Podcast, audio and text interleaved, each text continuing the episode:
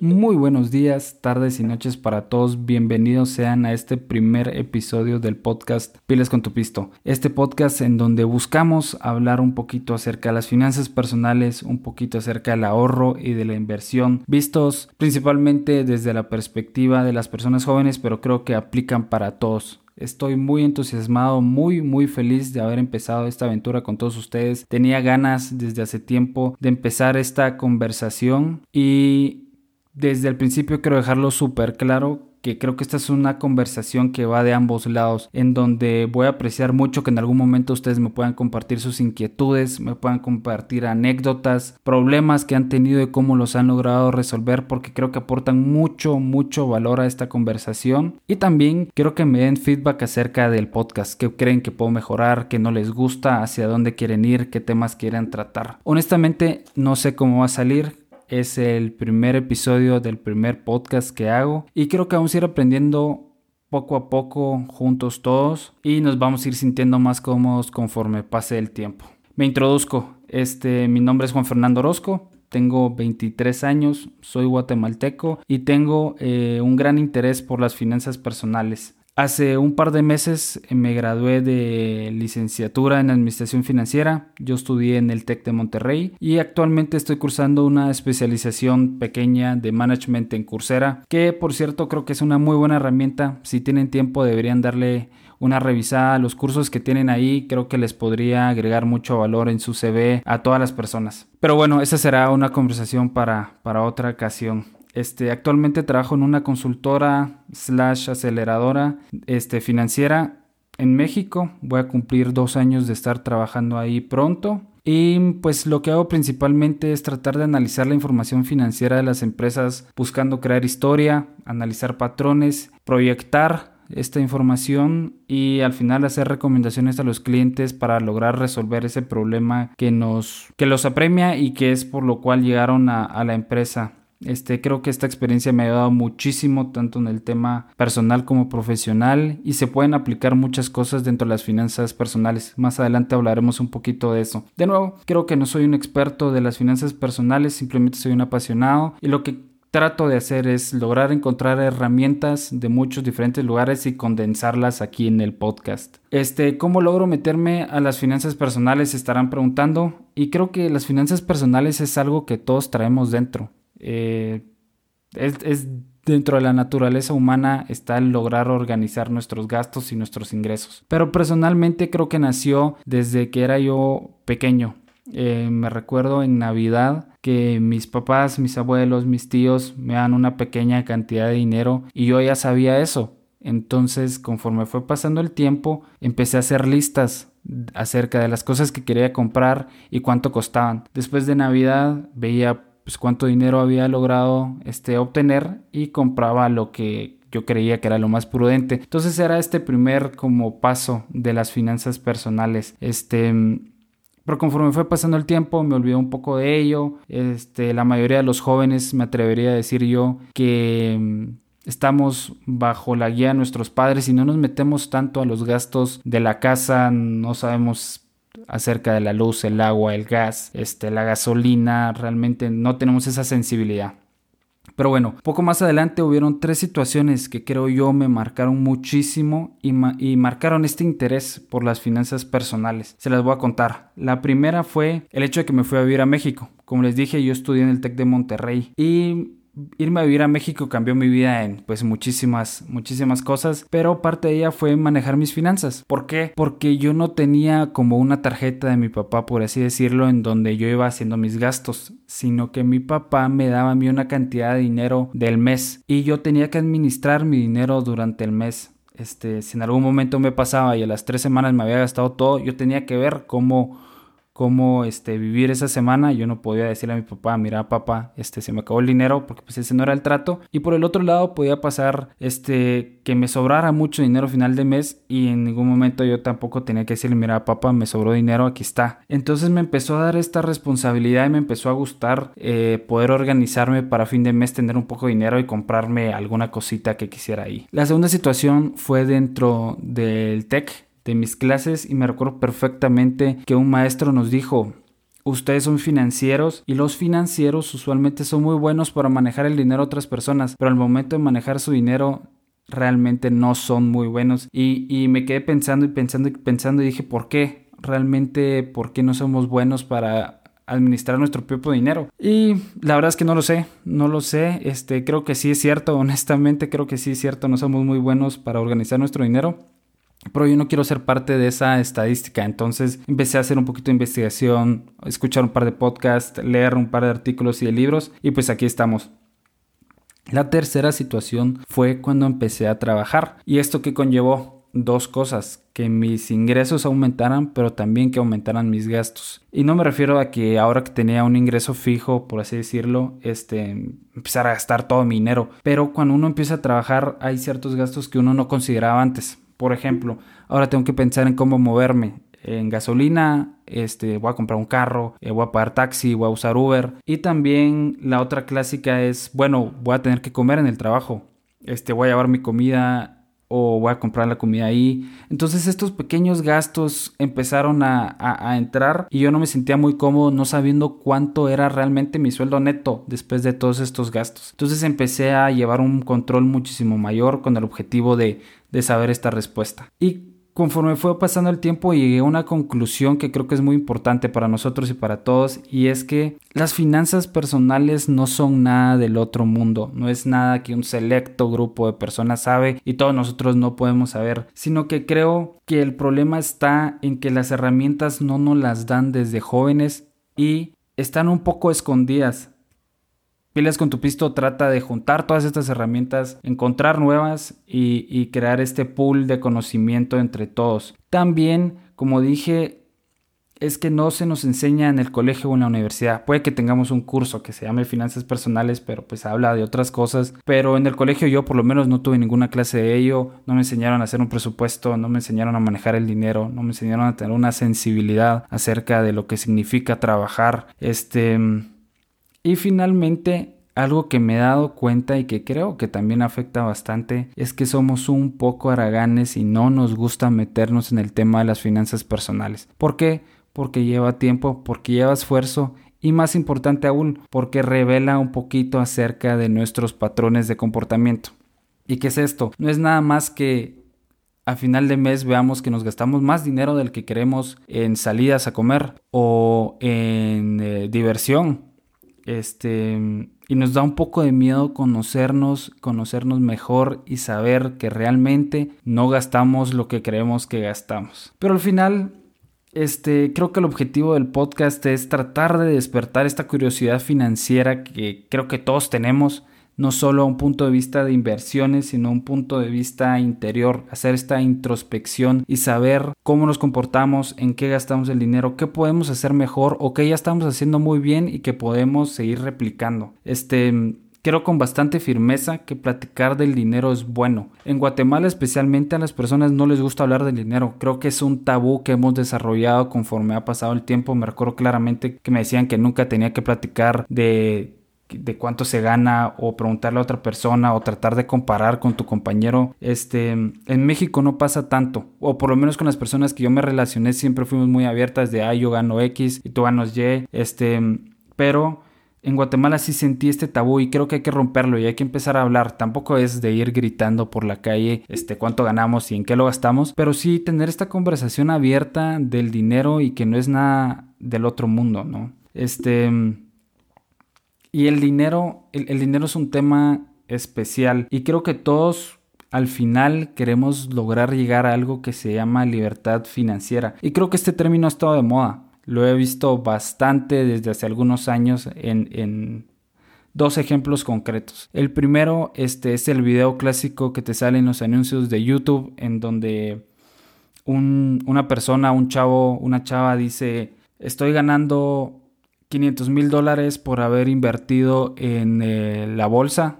¿Qué estás esperando tú para hacerlo? Aquí están mis tips and tricks para poder lograrlo. Solo te tienes que suscribir y mm, vas a poder finalmente alcanzar la libertad financiera. Ojo al término, ahí siempre dicen libertad financiera. Este, mm, Por cierto, por favor no se crean esos videos, son, son total y completamente falsos. Lo que están haciendo es el famoso clickbait y están monetizando sus views. O sea, a lo mejor sí, lo, sí se puede lograr, pero de la experiencia que yo tengo con la bolsa y con las personas que han invertido y por favor, vean las estadísticas. La mayoría de los retail investors, que somos los que invertimos cantidades módicas de dinero y no tenemos millones como un fondo de inversión, no hacen esa cantidad de dinero. De nuevo, lo único que están haciendo es monetizando sus views. Este, el segundo ejemplo es el de Forex. El clásico, tengo tres sencillas aplicaciones. Este, ¿qué esperas para hacer 100 dólares diarios y poder alcanzar la libertad financiera? De nuevo, eso es sumamente difícil. Forex especialmente es muy, muy, muy volátil. Por favor, no se la crean. No metan todo su dinero ahí porque hay una gran, gran, gran oportunidad de que lo vayan a perder. Pero están tratando de venderte lo mismo, esta libertad financiera, este dejar de trabajar, este ya no hacer lo que no te gusta, tener libertad de poder irte a Barbados mañana y tener ahí unas vacaciones increíbles. Este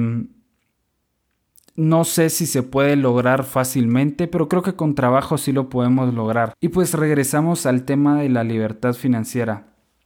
¿Qué es la libertad financiera? La libertad financiera no es nada más que tener una inversión que te da suficientes rendimientos o intereses con el cual se puede vivir este, un periodo determinado. Por ejemplo, yo tengo una inversión de 100 que me da mi intereses mensuales de 5 y hago que mis gastos mensuales sean menores a 5. Entonces, tener esta inversión en donde yo no tengo ningún, este, ninguna inversión de tiempo extra que me permite a mí vivir solo con los intereses. Y que si nos damos cuenta, pues es un como ciclo en el cual yo ya no tengo que hacer nada porque la misma inversión que ya hice me está dando para vivir lo que necesito. Entonces, eso es a lo que queremos llegar con las finanzas personales. Vamos a llegar en dos semanas, como dicen los videos o las aplicaciones de Forex Probablemente no, a menos de que nos ganemos la lotería o nos hayan dado una herencia enorme. Creo que no vamos a llegar a eso en dos semanas, pero sí se puede llegar. Yo creo firmemente que con unas,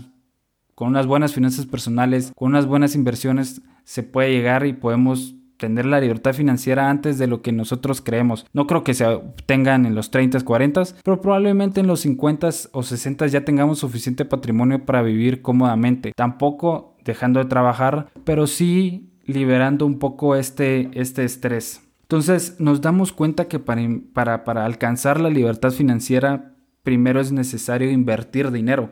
Necesitamos tener esa inversión de 100, que era la que platicaba, que nos dé los rendimientos. Y la pregunta del millón ahí es, ¿de dónde va a salir este dinero? Y para la mayoría de las personas, este dinero sale de nuestro trabajo diario.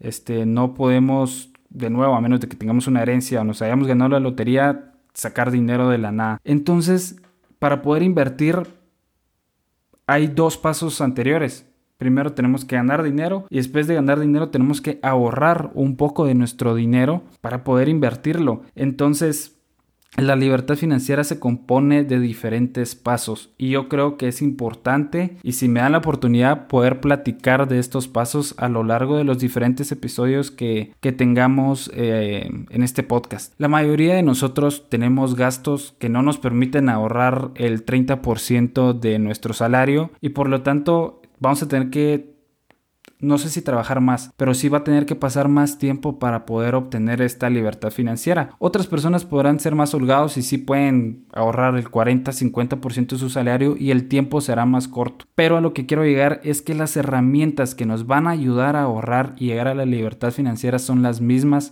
independientemente si logramos ahorrar mucho o logramos ahorrar poco. Las herramientas van desde un registro de gastos hasta la proyección y tener un presupuesto de gastos y no salirnos de este presupuesto. Hay muchísimas cosas en medio, van desde el retiro, este, la compra de regalos, este, fondos de emergencia. Hay muchos, muchos temas ahí que nos pueden ayudar, que nos van a ayudar a alcanzar esta libertad financiera y nos van a dar tranquilidad. Luego de que logremos tener un ahorro, este, nos vamos a meter a la parte más interesante, según yo, la que tiene un poco más de carnita, que es las inversiones. Las inversiones donde vamos a poder ver montos, plazos, tasas, si nos gusta aquí, si nos gusta allá, más, menos riesgo. Y también tiene muchísimas facetas diferentes, dependiendo de tu edad, de tu perfil de, inversión. Hay mil temas que podemos hablar y, se vuelve muy muy interesante. Pero esto me lleva a uno de los objetivos que también busco con el podcast. Especialmente en Guatemala no tenemos una apertura tan grande a lo que en, en México son las fintech o pues son inversiones en economía real. Economía real pues es el restaurante que está en la esquina, la gasolinera, la tienda de abarrotes. En México este, hay muchas fintech que te ayudan a poder invertir en esas este, empresas y por lo tanto te dan unos rendimientos bastante interesantes. Yo he visto fintechs que van desde la generación de energía libre, de energía verde, perdón, que es este por medio de paneles solares hasta bienes raíces, o sea, se puede financiar bienes raíces con este tasas muy interesantes y mm, Creo que en Guatemala nos hace falta mucho de eso y yo honestamente he buscado y no he encontrado estas empresas y me gustaría en algún momento hacer un grupo de personas que estamos interesados en eso, que nos gustaría poder invertir nuestro dinero en Guatemala, porque eso es muy importante. El dinero que se invierte en México se está quedando en México y hace este ciclo de crecimiento y a mí me encantaría que en algún momento pudiéramos empezar a generar esas oportunidades a Guatemala. Qué mejor que la tiendita de doña Chonita necesita un préstamo y que nosotros se lo podamos brindar y que no solo sea un préstamo, sino que sea ayuda financiera, este, conexiones, networking, o sea, hay muchas cosas buenas que pueden salir de este grupo de inversión que en algún momento quisiera que, se transformara el podcast, pero creo que eso lo podemos ver más adelante. Si, si en algún momento se logra tener este bastante público, le llega a muchas personas, les interesa el tema, creo que podemos empezar a, meternos en, en, esos, este, en esos rollos. Pero, este, después de esta larga introducción, vamos a meternos un rato en, en, lo que quería hablar hoy de finanzas personales. Y quiero que se vayan con, con dos preguntas importantes. Este, una es, eh, ¿qué piensan que es el dinero? ¿Es algo bueno? ¿Es algo malo? Tengan un par de segundos para pensar en su respuesta. Y mm, creo que la respuesta depende a quién se la pregunta. O sea, si voy yo y se la pregunto a, a, una persona, me puede dar una respuesta muy diferente que si me la preguntan a mí o a mi papá o a mi hermano o a cualquier persona. La perspectiva que tenemos del dinero varía mucho porque está influenciada desde que somos muy pequeños la manera en la cual crecimos y la manera en la cual vemos y obtenemos el dinero ahora.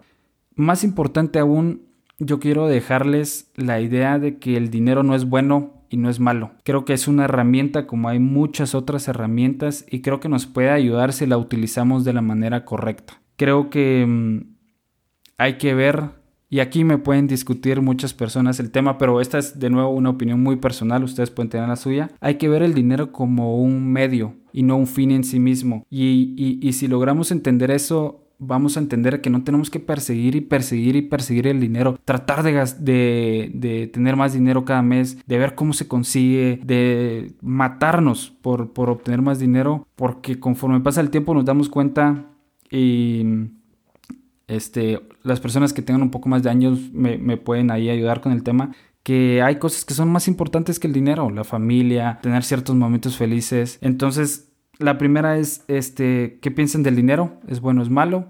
Yo creo que es una herramienta, la podemos utilizar como nosotros querramos. Y la segunda es que muchas de las cosas que veamos aquí, uno, yo las he aprendido de otros podcasts, las, las, he aprendido de investigaciones que he hecho y este, van a salir de lo que yo he aprendido en el trabajo, que es esta como consultoría.